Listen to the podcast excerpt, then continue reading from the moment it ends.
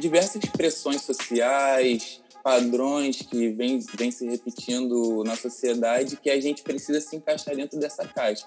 Para dar alguns exemplos, é como ser heterossexual, fisicamente apto, corajoso, forte, ter sempre o controle, ser sexualmente experiente, é, a fala tem que ser firme, não demonstrar emoções, saber se defender, o clichê do não chorar.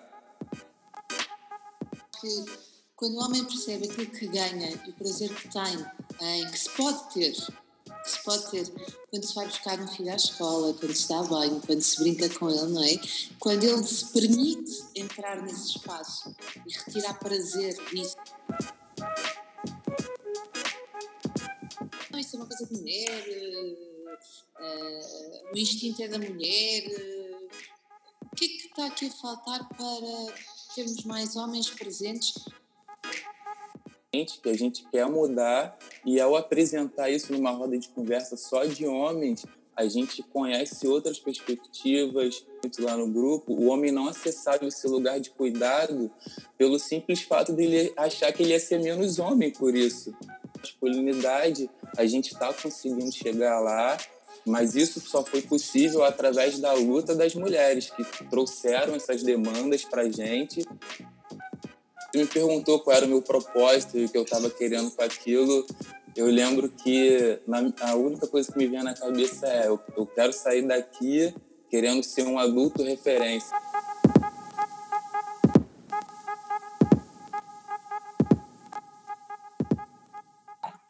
Então, bom dia, gente boa e boa segunda-feira. Hoje, segunda-feira, é dia de podcast e é dia de convidados. Nós nem sempre temos convidados, mas os convidados que eu trago cá são sempre pessoas especiais com alguma coisa ou muitas coisas para nos ensinar. E é o caso do Caio Arruda que se vai juntar a nós hoje. Eu vou já pedir que ele se apresente e que nos conte um bocadinho do seu percurso. E eu quero dizer-vos uma coisa: como é que eu conheci o Caio? Nós conhecemos em março deste ano, no Rio de Janeiro. E eu tenho vindo a acompanhar os projetos dele, aquilo que ele vai fazendo, e gostava de dizer o seguinte: o Caio foi o único homem que participou no curso do Rio de Janeiro, em São Paulo tivemos mais um, um homem, também educador, com filhos. Neste caso, o Caio não tem filhos, o que torna. Uh, o que tornou, o que me fez uh, ficar ainda mais curiosa, o que é que o trazia é esta ação de parentalidade. Bom, e, mas o Caio vai já, vai já explicar tudo isso e um, nós hoje vamos falar o quê? Vamos falar sobre uh, um dos projetos que o Caio tem que está relacionado com o empoderamento. Nós temos muito, ultimamente temos falado muito sobre o empoderamento das mulheres uh, e falamos nisso até num podcast com o André Azevedo, uh, que depois vou deixar aqui o número do podcast, mas a verdade é que nós sentimos que há cada vez mais necessidade. Nós falamos muito do feminismo e do empoderamento da mulher, isso é muito importante. Mas isso anda de mãos dadas com o empoderamento do homem, não é, Caio? E portanto, nós hoje vamos falar sobre masculinidades, masculinidade, e vamos começar pelo início, antes de irmos já direto ao assunto, Caio. Eu queria que tu te apresentasses disseste aqui quem é que tu és, o que é que tu fazes, o que é que te levou a estar na, na certificação e porquê que tu estás onde estás na tua vida hoje a fazer o que tu fazes, que é um, fazes coisas extraordinárias. Conta tudo. Sim, é, primeiramente eu quero agradecer a oportunidade de você ter lembrado desse nosso reencontro. É, me pegou de surpresa, realmente eu não esperava. É o primeiro podcast que eu que eu gravo nesse, for, nesse formato. E, e o que me levou à, à certificação aqui do Rio, essa busca pela, primeiramente pela educação parental e a disciplina positiva, foi que na minha infância, durante a minha juventude, eu sempre sempre fui um rebelde com um sistema de ensino. Eu nunca aceitei esse sistema de ensino vertical, aonde sistema baseado na recompensa, né, onde a gente simplesmente o aluno se torna uma nota, ou a gente é um 7, ou a gente é um 10. Eu nunca compactuei muito com esse tipo de, de educação que era fornecido nas escolas, e eu comecei a reparar que a gente repetia esses mesmos padrões na nossa educação dentro de casa, no nosso âmbito familiar. Então eu percebi que eu repeti esses mesmos padrões que eu, que eu tanto criticava com o meu projeto, no voluntariado. Então eu comecei essa busca por novas formas de educação. Desde então me tornei um entusiasta pelo assunto, busco me certificar e costumo falar que eu tento encher o cinto do Batman. Tem um, um, um, pensador aqui de São Paulo que ele fala que a gente precisa encher o nosso cinto do Batman para que quando a gente chegue numa certa idade a gente tenha com que usar. Então, é, há, há um, dois anos atrás eu fiz uma certificação que ela é voltada para uma pedagogia voltada para o ensino horizontal, onde a criança é respeitada, a gente trabalha a vinculação, então, através dessa pedagogia e querendo encher o cinto do Batman, eu cheguei a, eu cheguei à educação parental e disciplina positiva pelo Instagram. Eu vi uma menina postando um texto, ela era de São Paulo, ela estava fazendo a certificação de São Paulo, e eu mandei um direct para ela perguntando como que eu fazia para participar desse movimento que estava acontecendo, que até então era novo, eu não conhecia nada da educação parental e nem da disciplina positiva. E ela foi atenciosa, carinhosa, me respondeu no direct, mandou na época o, o, o site, o seu site, né, na verdade. Então, na mesma hora, eu já comecei a correr atrás para ver como que eu faria essa, essa certificação. Quando eu cheguei no, no primeiro dia da certificação, peguei, cheguei um pouco cedo, e eu vi que só mulheres vinham chegando na, no, do, no teatro naquele momento. Eu fiquei um pouco nervoso. Mas, por outro lado, eu já estou acostumado com, com esse mundo feminino, né? O projeto que eu participo, o orfanato onde eu, eu entrego o trabalho, é um orfanato só de meninas. Então, parece que a minha vida já é regida um pouco por esse feminino é, a minha criação, eu, eu fui criado em lares femininos, eu não tive ausência, eu tive ausência paterna na minha criação, fui criado num lar que eram quatro tias, minha avó e minha mãe e minha irmã. Meu avô era era só aquele momento do, ó, oh, homem não chora. Então, acredito, e mesmo assim, já puxando um pouco por esse assunto da masculinidade, eu ser criado por, pelo lado feminino não me deixou isento de, de absorver essa masculinidade.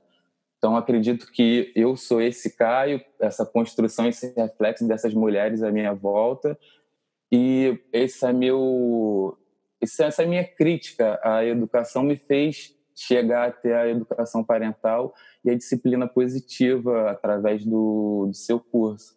E eu sou eternamente grato por poder participar, porque eu vejo as diferenças que, que o, as ferramentas que eu pude aprender durante a certificação é, trazem no dia a dia. Então, no projeto, no voluntariado, eu utilizo muito a criação do vínculo, porque no voluntariado a gente, através de encontros mensais com as crianças, a gente passa valores que às vezes acabam sendo esquecidos durante o nosso dia a dia como a fé, a caridade, a esperança, o respeito com o outro. Então, através de dinâmicas, brincadeiras lúdicas, passeios culturais que a gente faz para teatro, vamos para cinema, é, são, são, são coisas que elas não têm contato normalmente no dia a dia, porque como elas vivem em situação de risco, em vulnerabilidade social, então a gente acaba tentando criar esse vínculo com a criança que, que normalmente ela não tem com o pai e nem com a mãe. E agora eu me lembro no último dia da nossa certificação, quando você me perguntou qual era o meu propósito e o que eu estava querendo com aquilo, eu lembro que na, a única coisa que me vinha na cabeça é eu, eu quero sair daqui querendo ser um adulto referência. Eu lembro que na nossa apostila tem esse tópico de ser um adulto referência para criança. Então, quando eu saí de lá, eu saí com a ideia de que eu, eu queria ser um adulto referência para 94 crianças, que lá no orfanato a gente atende hoje 94 crianças. Então, uma das coisas que eu faço hoje em dia é o voluntariado, que eu trabalho na, eu presto serviços na ONG Amigos para Sempre, que é uma ONG argentina que também presta serviços aqui no Brasil. E dentro de, desse voluntariado, eu até quando eu conheci o voluntariado, o voluntariado, minha vida mudou totalmente. Eu estudava publicidade e propaganda e quando eu conheci o voluntariado, minha vida mudou de uma outra forma. Fui para um outro lado, fui para o lado da assistência social. Hoje eu participo do primeiro curso superior de educador social que tem aqui no Brasil. Que é... extraordinário, que extraordinário, Caio. Que ah. curso e que idade é que tu tens, Caio, já agora? Eu sei, mas... Eu completei 30 anos em abril agora desse, desse ano.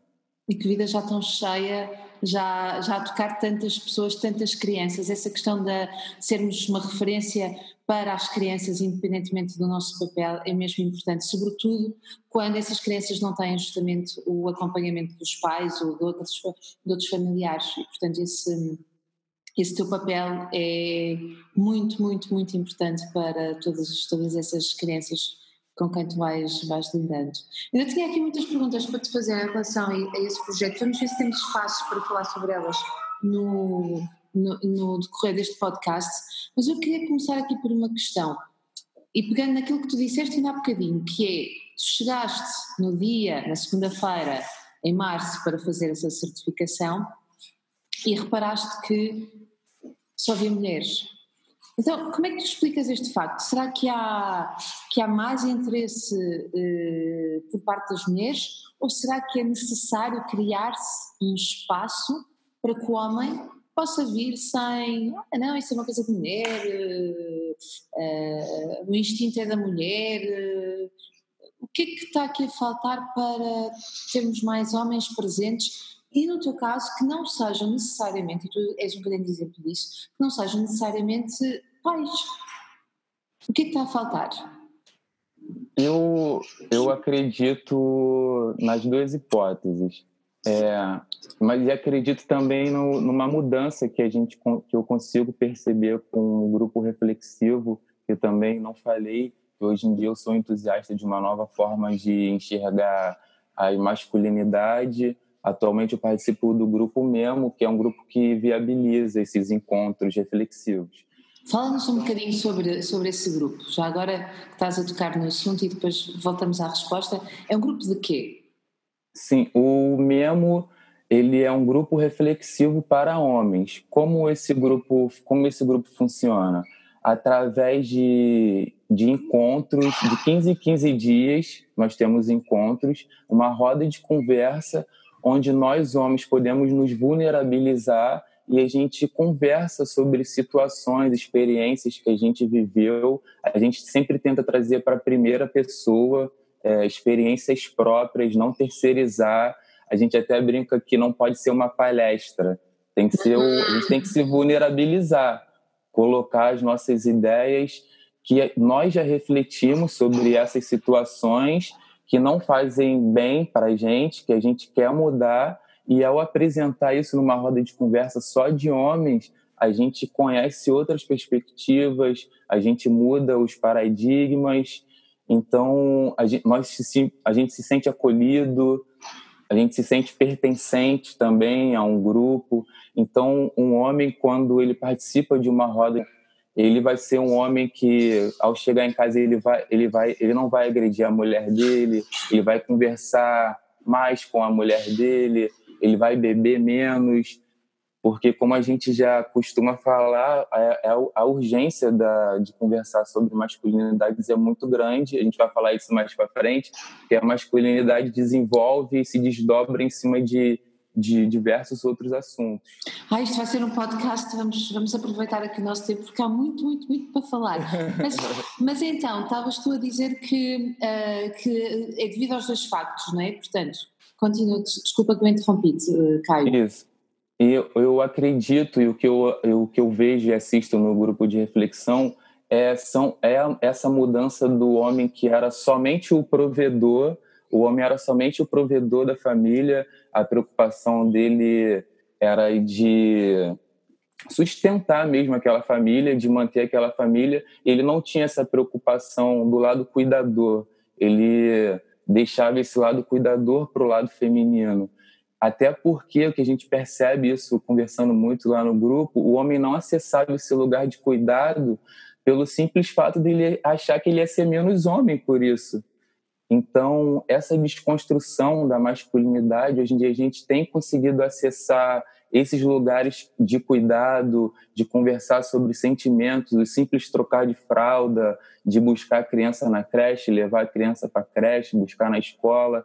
Então, são lugares que antes era visto como menos homem, que o homem se sentia menos homem, ele não acessava esse lugar. E com essa desconstrução da masculinidade, a gente está conseguindo chegar lá, mas isso só foi possível através da luta das mulheres, que trouxeram essas demandas para a gente e já, já apontando a outra hipótese, eu acredito que é preciso a gente ter um lugar para a gente conversar, sendo que esse lugar precisa partir de nós, porque essa demanda já foi, já foi traga por vocês, vocês já têm os lugares de vocês, o lugar de conversa, de fala, onde vocês já têm as lutas diárias contra contra o machismo, contra a equidade de gênero.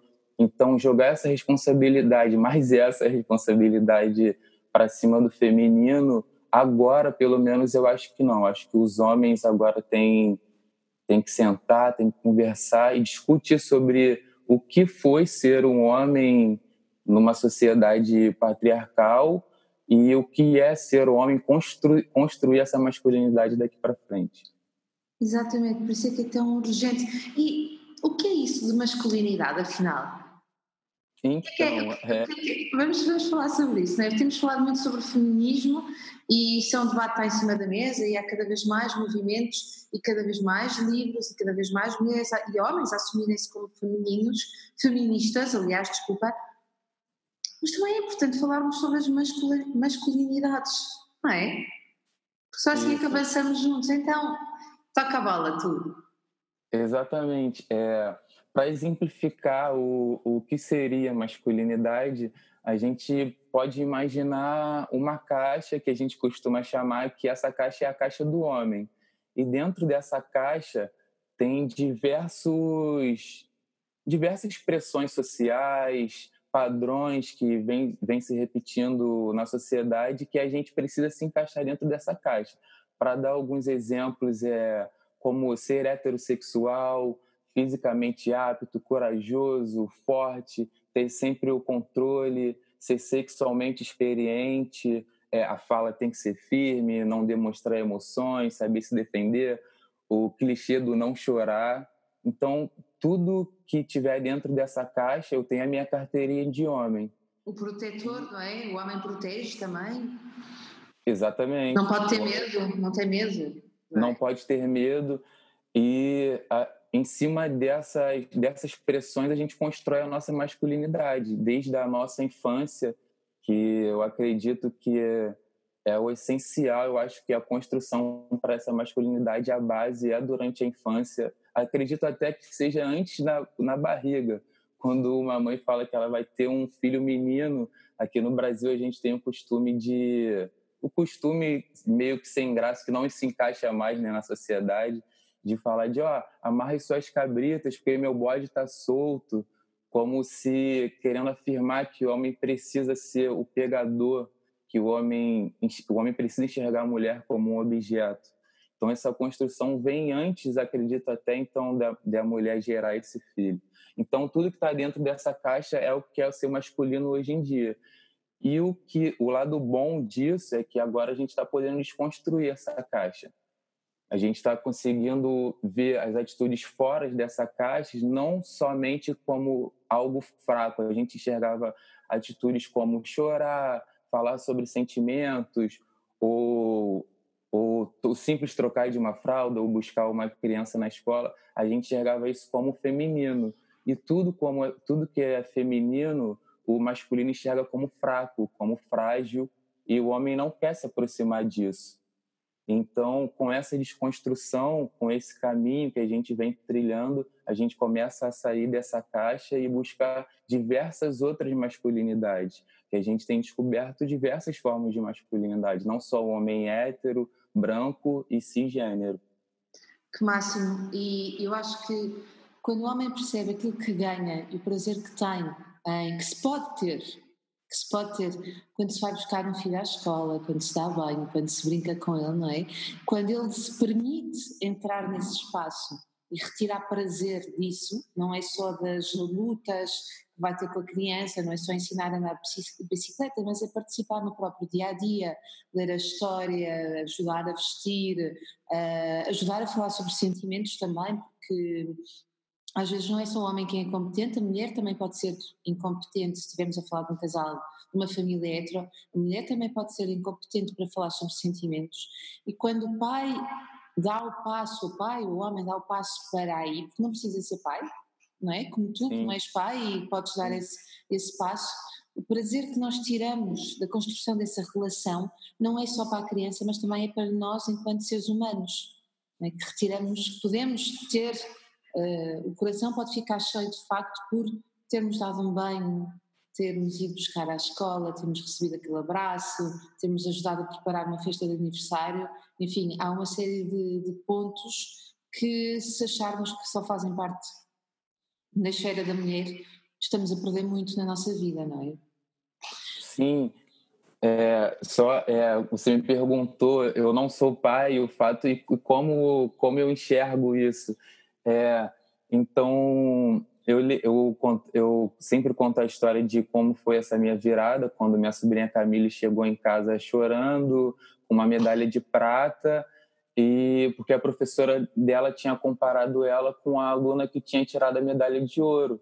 E ela virou para ela e falou: Olha, próxima vez você se esforça mais.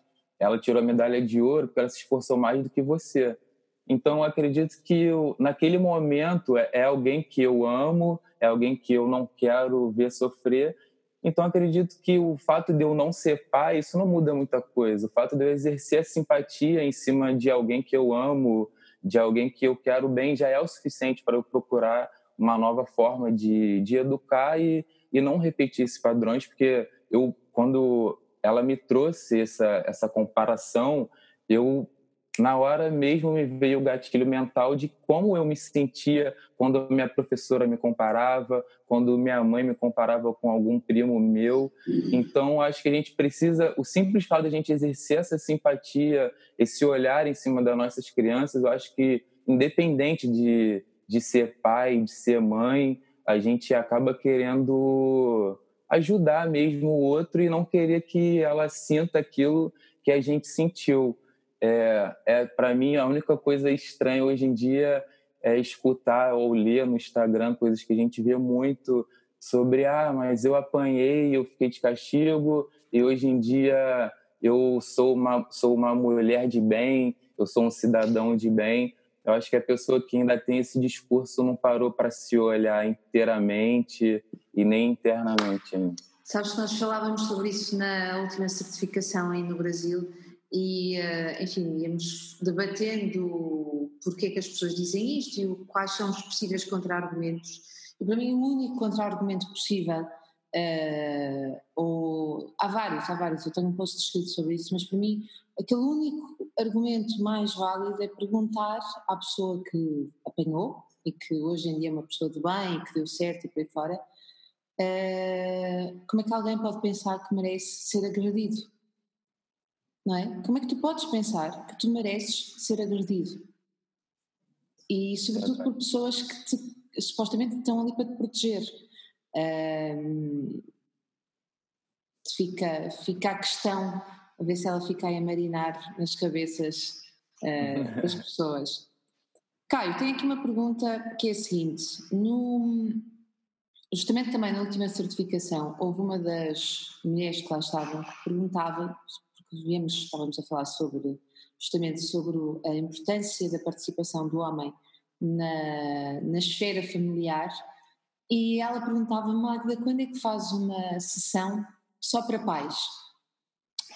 E eu expliquei-lhe que não podia fazer uma sessão só para pais. Quer dizer, já fiz, fiz um workshop, uma vez convidaram para o Dia do Pai, à Festa dos Pais, como vocês chamam aí no Brasil, mas uh, aquilo que eu senti é que eu estava num espaço de homens, eu mulher, estava num espaço de homens e, portanto, não é suposto os homens uh, tornarem-se vulneráveis uh, uns em frente aos outros e muito menos em frente a uma mulher que está a conduzir um, uma, um workshop. E, portanto, eu dizia que não, que não, que não, para mim não faz sentido nenhum eu fazer um workshop só para pais, homens, uh, porque não vai, eu não vou criar o espaço necessário, essa intimidade. Um, o homem, tu há bocado estavas a falar sobre isso, o homem precisa mesmo de espaço para se tornar vulnerável. O que é que acontece nas vossas rodas de conversa? Uh, como é que vocês conseguem desconstruir anos e anos e anos de patriarcado?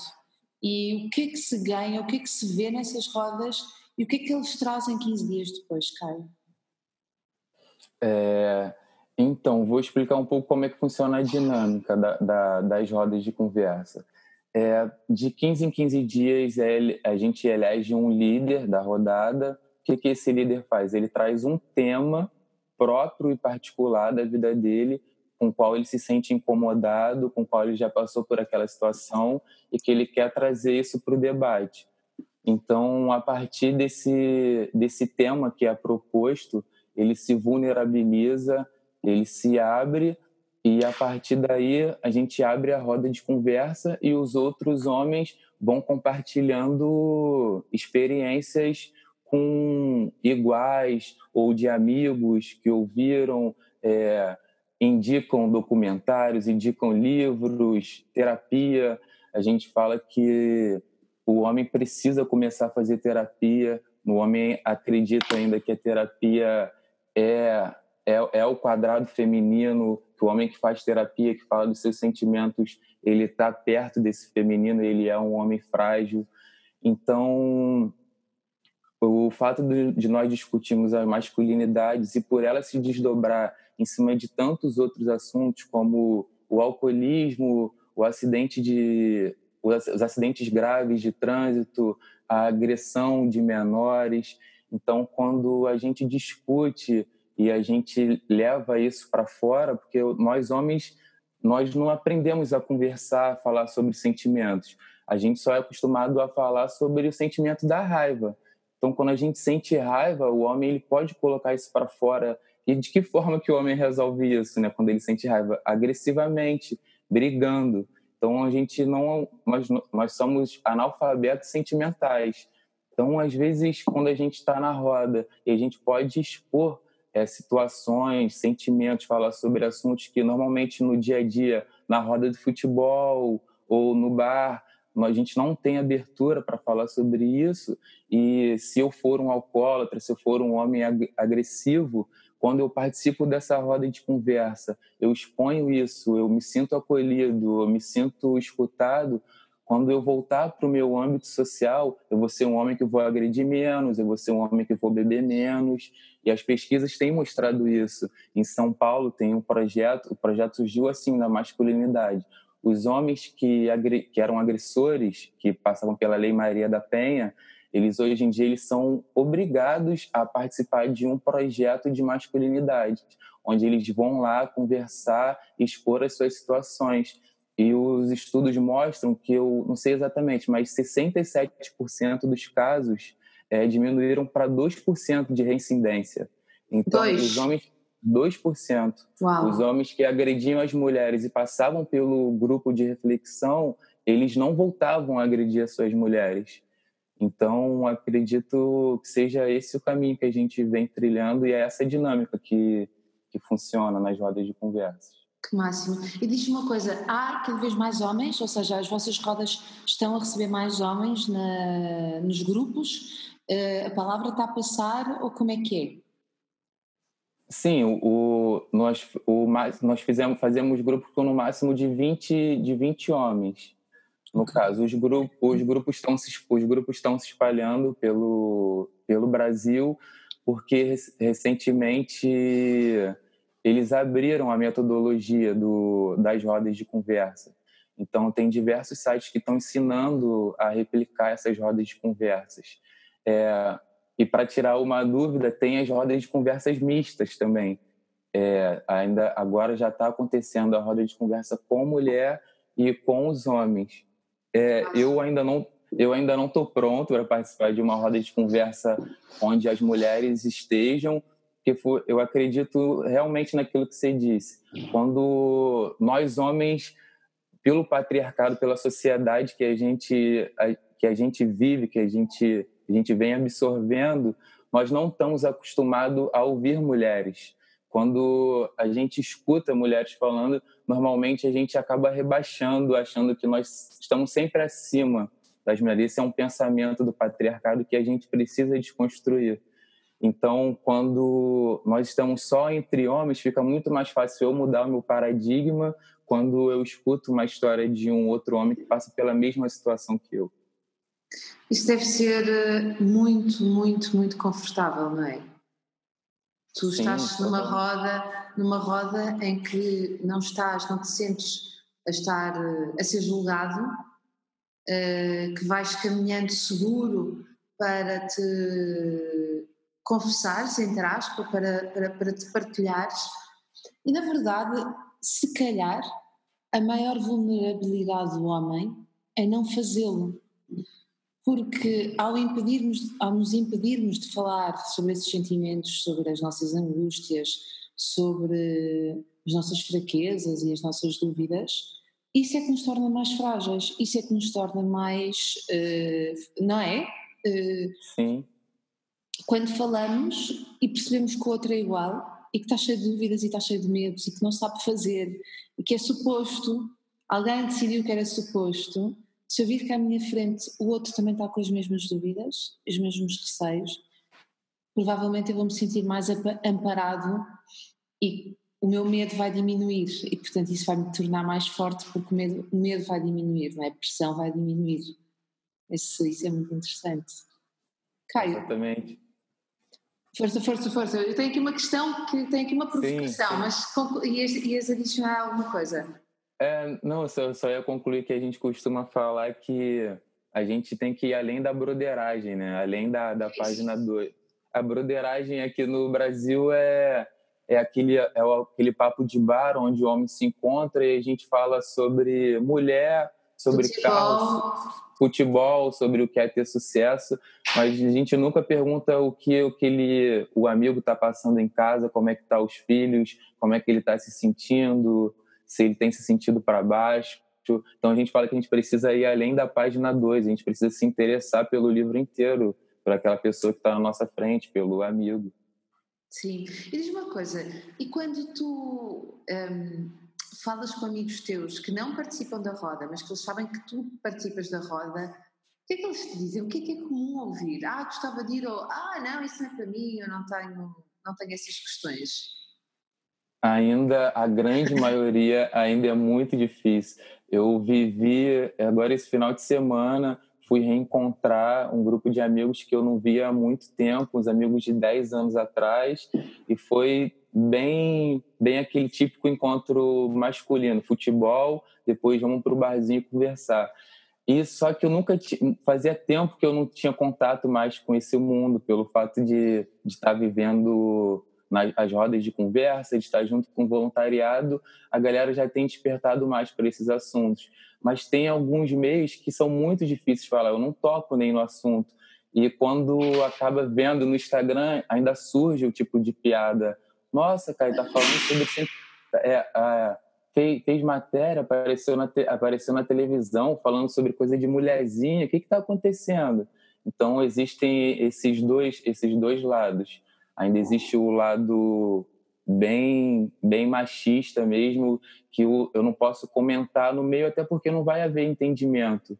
Se eu levantar uma questão numa roda de amigos dessa é, vou ser motivo de piadas sendo que hoje é, tem certos tipos de piada que eu não aceito mais na minha roda de conversa. Uma piada machista uma piada racista uma piada homofóbica eu sempre procuro apontar. Eu criei uma tática que a gente brinca muito, que é quando a gente ouvir uma piada racista ou um comentário racista, homofóbico, ou que diminua a mulher, a gente falar que não entendeu e pedir para a pessoa explicar. Porque às vezes a pessoa repete essa piada, repete esse padrão que nem ela sabe ela acha engraçado que antes era aceito, mas agora não é mais aceito. Então eu acho que, já adiantando um pouco, eu acho até que esse seria o papel da, da mulher.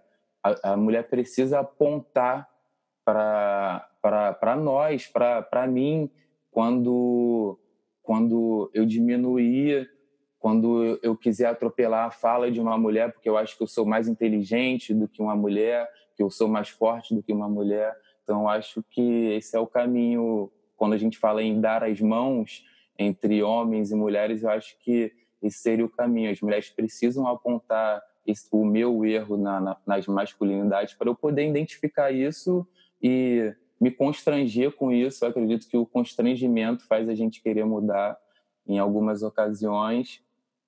E depois desse apontamento do feminino, porque são vocês que trazem essas questões para a gente. Nós estamos querendo mudar porque as lutas femininas estão começando, estão começando não, já estão organizadas há mais de 100 anos. Se trouxeram essas mudanças para a gente e a gente, querendo ou não, a gente vai ter que mudar. Não tem como dar ré nessa, nessa revolução que vai ser feminina. Não tem, e ao mesmo tempo há alguma coisa de estranho a acontecer, porque os números da violência doméstica, pelo menos aqui em Portugal, têm aumentado. Uh, não sei se são mais visíveis e se, se há mais registros ou não, mas a violência entre género, ou seja, uh, entre homem e mulher, ou antes, entre jovens, adolescentes, meninas e meninos, uh, tem aumentado. Uh, ou parece haver mais registros. Eu não sei se há dados, haverá com certeza dados estatísticos, mas aquilo que eu tenho sentido no meu trabalho é que tenho tido mais queixas, ou mais queixas, ou tem-se falado muito mais, de violência na adolescência, por uma série de repetição de uh, comportamentos, de filmes, de de, de, em que a violência é aceite.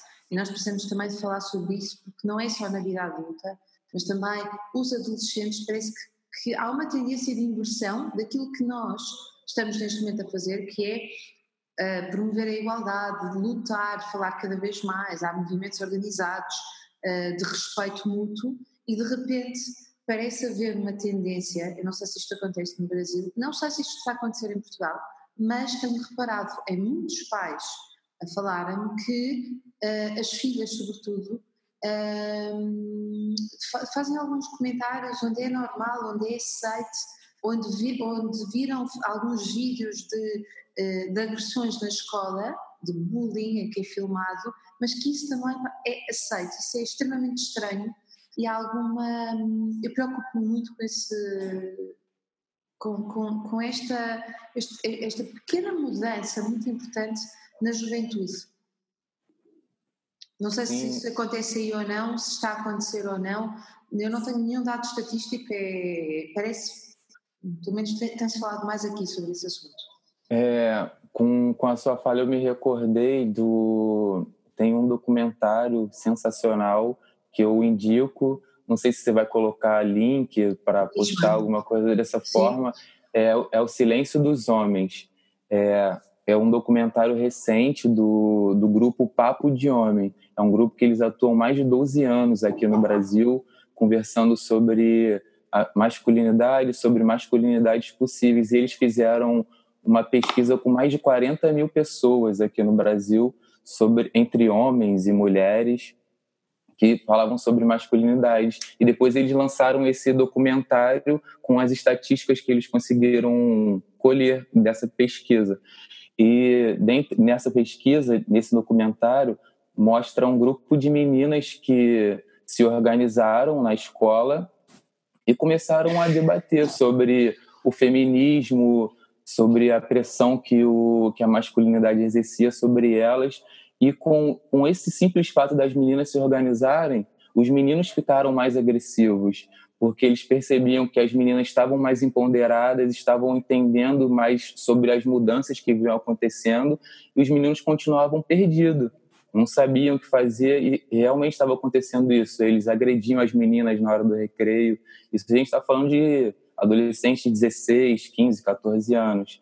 E a partir dessa demanda, aquilo, a gente volta naquilo que a gente estava falando, A partir dessa demanda, dessa organização das meninas, foi necessário organizar um grupo de meninos, uma roda de conversa de meninos, onde eles pudessem conversar sobre as nuances do que é ser homem, do masculino, dessa mudança do feminino, e com essa criação dessa roda de conversa, essas agressões, essa, esses insultos que eles faziam para as meninas no recreio diminuíram e em alguns casos, hoje em dia, tem meninos que defendem as meninas. Hoje os meninos se tornaram feministas também, lutam pelas causas das meninas.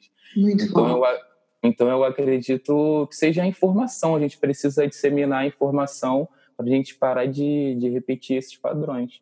E esta separação entre homem e mulher parece-me que faz todo o sentido nas rodas, não é? Para que nós possamos ver que somos todos iguais. Primeiro entre pares, entre meninos, meninos só e as meninas também, e depois em conjunto faz-me todo sentido. Uh, às vezes é preciso pôr-nos no nosso grupo e vermos o quanto temos semelhanças, afinal de contas. Agora, Caio, tenho uma provocação, que é o seguinte. Vamos aqui ver uma coisa, e tu és exemplo disso. Nós temos falado muito sobre o feminismo, não é? no, patriarcado também, mas a verdade é que quem educa, quem educa por sistema, quem forma a criança por sistema é a mulher. Tu foste educado por mulheres e ainda assim, não é? Foste encaixado numa caixa da masculinidade. O que está errado aqui?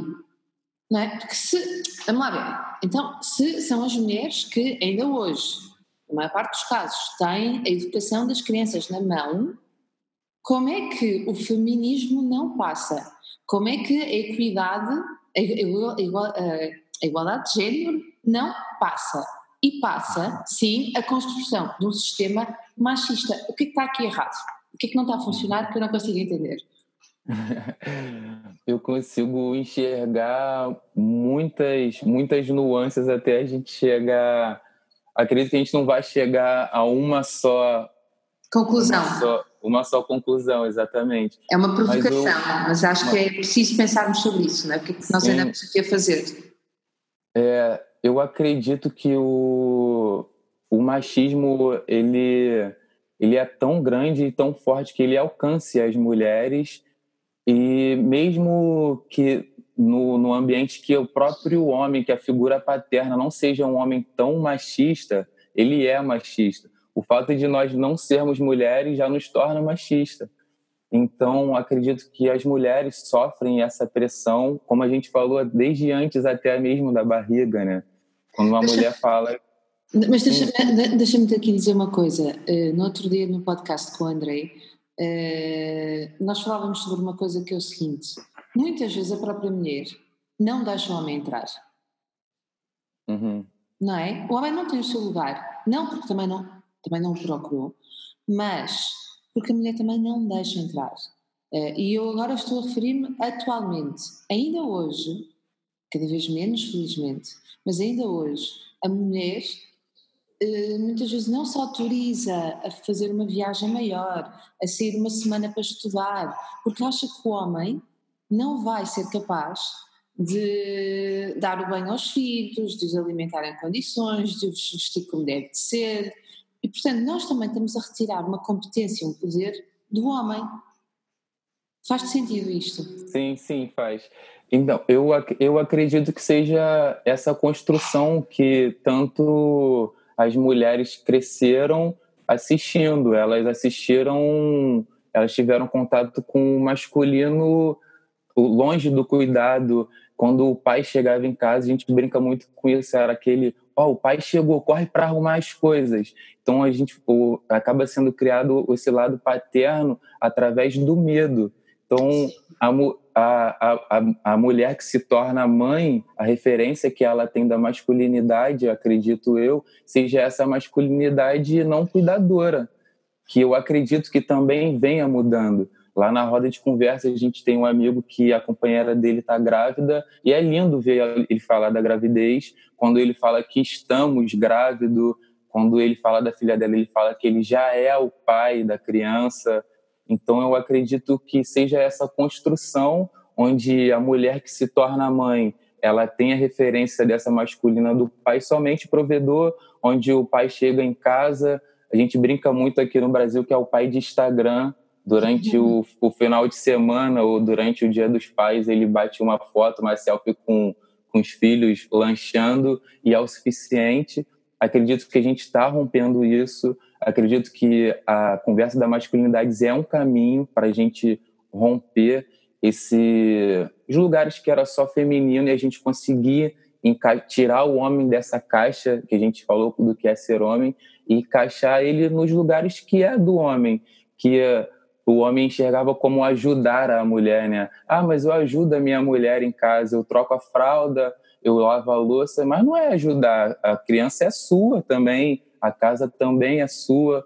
Então, através da masculinidade, desconstruindo esses lugares do que é feminino, do que é masculino, eu acredito que essa mudança do homem que do homem somente provedor, do homem cuidador, eu acredito e tomara, torço para que as mulheres começam a enxergar os homens com os, com outro, com os outros olhos e que juntos poder, e que junto elas possam apontar e até mesmo ensinar, que eu digo no sentido de, de conversar sobre sentimentos. As, mulheres estão validadas sempre a falar sobre sentimentos e emoções. Nós não. Então, voltando àquele assunto de darmos as mãos, acho que esse é mais um ponto de a mulher sentar e conversar com seu companheiro, ó, oh, você está fazendo isso aqui errado, eu acho que, você, que pode ser dessa forma. Por mais que a gente não escute num primeiro momento, que a gente não está acostumado a escutar, a escutar as mulheres, a gente internaliza isso e se eu participar de uma roda de conversa, eu levar isso para a roda de conversa com os meus amigos homens, poder debater sobre isso e aí mudar meu paradigma. Até a gente chegar no ponto onde eu escute uma mulher falando e eu aceite essa ideia, né? Acho que o caminho é, é esse. Era muito interessante que este podcast chegasse a mais famílias, a mais mulheres e mais homens. Era muito importante quem está a ouvir pudesse passar a, a palavra, dizer que há grupos de, de homens e que, que, se estão a juntar para falarem sobre, uh, sobre as suas fragilidades e que isso os torna muito mais masculinos e os torna com muito mais poder. E, um, e era mesmo muito, muito importante, porque por vezes até a própria mulher não sabe como fazer, não sabe como falar, e eh, nós aqui em Portugal, e não sei se no Brasil também se diz, santos da casa não fazem milagres, e por vezes a própria esposa, a própria companheira não consegue fazer milagres, e às vezes os outros conseguem fazer. Mas deixa-me aqui, vou pedir aqui uma coisa que me vai à cabeça. Nós estávamos a dizer que o homem sente-se menos homem quando participa nas tarefas domésticas, na, na, criação da criança, na ajuda e por aí fora. Portanto, quando entra na esfera da, da mulher, mas será que, em jeito de provocação, será que a mulher não se sente menos mulher quando passa esse trabalho também aos homens? Ou seja, ou seja, Sabes, isto aqui em Portugal diz é pescadinha de rabo na boca. A tradução que, eu, que nós encontramos para pescadinha de rabo na boca é um, círculo, é um círculo vicioso. Não é? Eu acho que as duas coisas são juntas. Se eu, enquanto homem, não entro na esfera de, daquilo que é da caixa, não é? me ponho na caixa do feminino. E agora vou trocar a fralda, vou dar o biberon ao meu filho, vou buscar lá à escola, Uh, vou pôr os miúdos para dormir, vou limpar uh, o chão da cozinha porque a criança entornou a sopa, vou pôr a roupa para lavar e pendurar, enquanto a minha mulher está não sei onde a dar aulas, por exemplo, eu quando vou, vou para fora dar aulas, será que a mulher, quando não, quando entrega isto ao homem, ou ao não entregar, ou não, ao dizer eu faço, tu não sabes fazer, eu faço mais rápido, tu fazes mal, o facto dela não entregar não faz com que ela se sinta mais poderosa. Percebes o que eu quero dizer? Porque na realidade, na realidade, parece-me haver aqui um grande jogo de poder, oculto, quase, muito mais evidente para o homem. Ah, ele não entra, não quer fazer, não, não, não, mas a mulher também, me parece, que também não deixa muitas vezes, sobre pena, sob pena de se dizer assim, não, eu não sou suficientemente mulher porque eu fui educada para eh, conseguir fazer as coisas sem me queixar, dar conta disto, dar conta daquilo e do outro. Eu sou menos mulher se não conseguir dar conta. Faz-te sentido? Sim, eu nunca tinha parado para pensar nesse lado da, da mulher se sentir menos, menos mulher, do, do homem começar a assumir esse algum o posto que na verdade que era feminino, mas que hoje em dia acaba sendo dos dois. Acredito que a gente vai, vai é uma discussão. Nunca tinha parado para pensar por esse lado. Mas, mas é importante, é uma, não é? Uma, sim, sim, uma questão a se levantar com certeza. Aí eu acredito que seria um assunto essencial para uma roda mista. Aí sim eu acredito que seria um assunto para uma Exatamente. roda mista. Mas até para uma roda, até para uma roda de homens, perguntar, perguntar aos homens que estão nessas rodas até que ponto é que a mulher precisa, tem necessidade de se mostrar capaz, porque foi educada nesse sentido. Não é? As mulheres foram educadas para não se queixarem, para darem conta, para nunca reclamarem, para se esforçarem sempre. E, portanto, eu sou menos competente enquanto mulher eu sou menos mulher se eu não der conta, mas se eu tiver o marido a ajudar. Porque se ele ajudar, quer dizer que eu não estou a dar conta. Então eu não quero que ele, eu não o deixo entrar, porque isso significa inconscientemente que eu não estou a ser aquela menina como fui educada, a não reclamar, a fazer as coisas, não é? A acumular, a acumular, a acumular, com um sorriso na cara. E sempre maravilhosa. Portanto, também, se calhar, também é um tema para levar para uma roda de homens e perguntar até que ponto é que as companheiras não estão a impedir o homem de entrar, porque certamente há essa taxa também. Ah, a minha mulher não deixa fazer. Eu vou lá e ela reclama que está mal feito. E eu reclamo uma ou duas vezes, eu não vou fazer. Será que ela própria também não tem esta questão? Não sei, não faço ideia. Se calhar a pessoa faz mesmo muito, muito mal a coisa. Em vez de pôr a fralda no sítio, põe a fralda ao contrário. Não sei, mas enfim. Faz todo é, sentido. É uma, é uma, é uma deixa que eu deixo aqui. Caio, diz-me aqui uma coisa. A nossa conversa já vai longa. Como é que nós podemos fazer aqui uma espécie de apanhado geral das coisas mais importantes que nós eh, falamos aqui que tu queiras reforçar?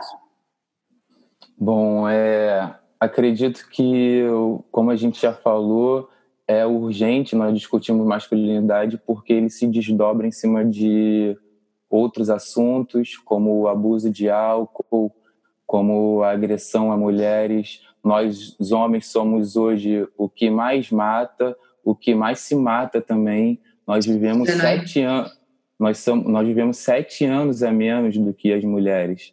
É, hoje em dia nós construímos uma masculinidade totalmente frágil, onde o homem é, não se ama, na verdade, ele deixa de, de cuidar da sua saúde. A gente está entrando do, no novembro azul, onde o homem precisa fazer o exame de toque na maioria das vezes, e o homem simplesmente não faz porque ele acha que ele vai ser menos homem isso causa danos à sua saúde, isso traz tristeza para a família. Então, acredito que o ponto a salientar é que a gente precisa discutir masculinidades. Eu faço um convite, se for possível, para quem quiser replicar as rodas de conversas. Tem, o, tem diversos sites, eu posso deixar o link depois, se você quiser. Sim, por favor. Para... Então, eu faço esse convite aos homens: reúnam seus amigos é, pode ser no, no bar, onde vocês já estão acostumados a, a, a, a, estar junto, a, a, estar com seus amigos, o que, que vocês vão fazer? Ao invés de conversar somente de mulher, futebol, política, vai além dessa página, lê o livro, ó, bota a mão no ombro, dá o ombro para chorar, chora junto com seu amigo, porque é urgente o, o fato de você poder ouvir esse teu amigo, ouvir esse outro homem, pode aliviar a tensão que ele vem seguindo e sofrendo durante muito tempo. Ele pode ser um homem que abusa do álcool, ele vai ser um homem que vai abusar menos do álcool, ele pode ser um homem que agride a mulher, ele não vai mais agredir a mulher. A gente vê essa diferença no dia a dia após as rodas de conversa. Eu sinto essa diferença na minha vida, o fato de ter um lugar onde eu possa expor sentimentos e situações que eu nunca fui apto a falar e isso é libertador. Acredito que, como na educação parental, que a gente muda uma, a gente vai mudar o mundo uma criança de cada vez. Eu acredito que a gente vai mudar o assunto de masculinidades. A gente vai diminuir o abuso a mulheres, a agressão à mulher nesse caminho de roda de conversa. Eu acho que esse é o caminho. E faço o convite também às mulheres para que elas apontem para seus amigos, seus companheiros, quando elas assistirem alguma situação de que elas se sintam oprimidas, que elas possam falar, que elas continuem suas, suas lutas, continuam trazendo as demandas para a gente, que através da demanda das mulheres é que a gente acaba discutindo sobre novos paradigmas e formas de, de nos portar perante a sociedade. É, então, o que a gente faz lá no Memo é refletir sobre padrões que a gente vem repetindo, que nós fomos influenciados. Então, quando a gente entra numa roda de conversa com outros homens, a gente sai de lá entendendo que eu não sou menos homem porque eu falo de sentimentos, porque eu cuido do meu filho, porque eu cuido da minha família. Então, acredito que esse seja o caminho de darmos as mãos, como a gente já falou, de, de sermos solidários com a luta das mulheres e nos entender machistas e não querer mais repetir esses padrões. Sem dúvida, sem dúvida. É um. Não, há, não temos aqui. Não é uma luta, não é? Na verdade, é uma luta pela, pela humanidade. É, homens e as mulheres juntos, juntos, não é? O feminismo não é contra o homem e a masculinidade não é contra a mulher. Olha, diz-me uma coisa, onde é que nós te podemos encontrar nas redes sociais? Porque eu aposto, aposto, que vai haver muita gente a querer saber mais sobre os teus projetos, querer mais, saber mais sobre as rodas. Já agora, deixa-me fazer no final deste podcast uma, uma explicação do que é uma roda, que é uma imagem, uma, construção que nós não temos cá em Portugal. Uma, uma roda, na verdade, é uma reunião, um encontro de pessoas que se colocam em formato de roda, normalmente, não é? com cadeiras, e sentam-se em roda e vai haver uma partilha, vai haver uma troca. No caso daquilo que o Caio estava a partilhar, há sempre uma pessoa que é escolhida, que traz um tema e depois surge a conversa. É uma conversa orientada eh, de troca e de partilha, onde todos nós nos sentimos uh, num espaço seguro para, e de reflexão mais uh, e de maior aprofundamento. Mas, Caio, onde é que nós podemos encontrar então nas redes sociais? Então, é, atualmente estou bem distante das redes sociais. É, atualmente eu me encontro somente no Instagram com Kaká Arruda, C-A-C-A Arruda, e onde eu fico mais ativo mesmo nas redes sociais é pelo Instagram do Projeto Social, que é o Instagram bambu.ubom. Lá no Instagram é onde funciona a lojinha, onde nós postamos as dinâmicas que nós fazemos com as crianças. Então peço, peço encarecidamente que vocês sigam, que vocês sigam, dêem uma olhada no projeto, conheçam o projeto, se for possível, se for possível apoiem. É, vou, vou pedir também para vocês conhecerem o Memo, que é o grupo de reflexões de homens. Então é o www.memo com h no final.com.br. É homem de trás para frente. Então, lá, quem ficou curioso, quem se interessar pelas rodas de conversa, lá tem toda a metodologia, o passo a passo de como replicar essas rodas de conversa. Então, acho que, acredito que esse seja o caminho para a gente poder espalhar essa ideia que, que, vai, que vai dar certo. A gente tem que, tem que acreditar que vai dar certo. Já vem dando certo. Já vem dando certo. Homem de trás para a frente mesmo, com H no final, custa muito. Eu vou deixar aqui os links todos, nós vamos uh, no próprio podcast também, depois no final, na distribuição dos, uh, do podcast, vamos colocar todos estes links do documentário também, que eu te vou pedir para depois me enviares, por favor, para que se possa ver o tal documentário sobre o silêncio dos homens. E esta foi uma conversa maravilhosa. Eu penso que vai ser um ponto de partida para muito, muitas boas conversas e certamente para essas rodas de conversa pelo mundo fora, desejo assim, comecem, tenham início, tenham continuidade. Gente boa, está na hora de pôr aqui um ponto neste podcast. Se ele te fez refletir, se achas que as pessoas vão ganhar ao escutarem este podcast, por favor, partilha, deixa os teus comentários, não deixe também de seguir o Caio nas redes sociais. Nós vemos na próxima semana. Obrigada.